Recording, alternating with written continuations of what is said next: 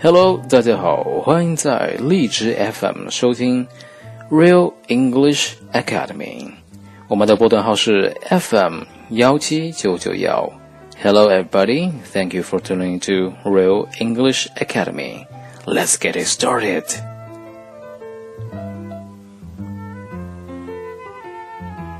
又到了我们的 daily phrase 时间。OK，我们来看一下今天的 daily phrase 是什么呢 ？Let's check out our daily phrase of today. 今天咱们的 daily phrase 是 Any luck? Any luck? 或者你也可以说 Any joy? Any joy? Any is A N Y. Luck is L U C K. Luck. Any luck. Or you can say any joy, J O Y joy, any luck，或者是 any joy，这样一个短小精干的短语应该怎么去理解呢？你可以理解为然后呢，或者是进展如何呢？We use this expression to ask if someone has managed to do something.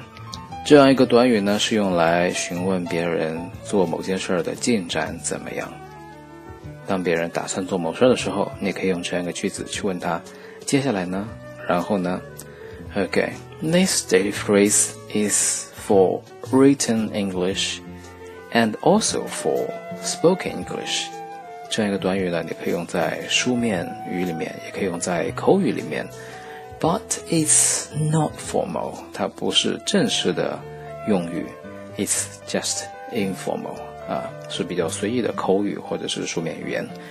Okay, let's check out two examples for this daily phrase. Example 1 You know, we talked about buying an amazing gift for my girlfriend for her birthday. Yes, any joy? Yes, Sarah was really happy about the perfume that I bought. You know, we talked about buying an amazing gift for my girlfriend for her birthday. Yes, any joy?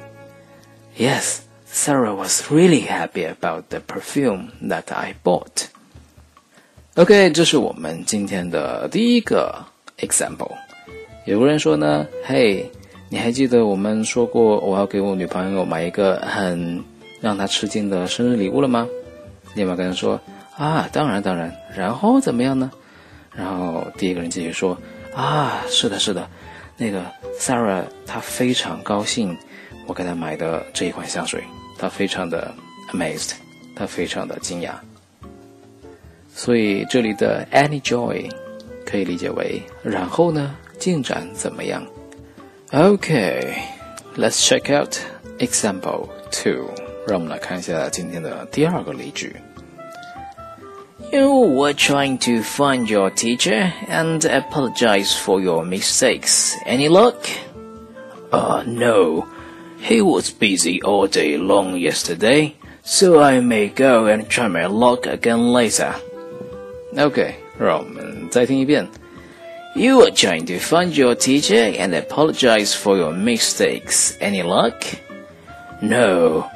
He was busy all day long yesterday, so I may go and try my luck again later.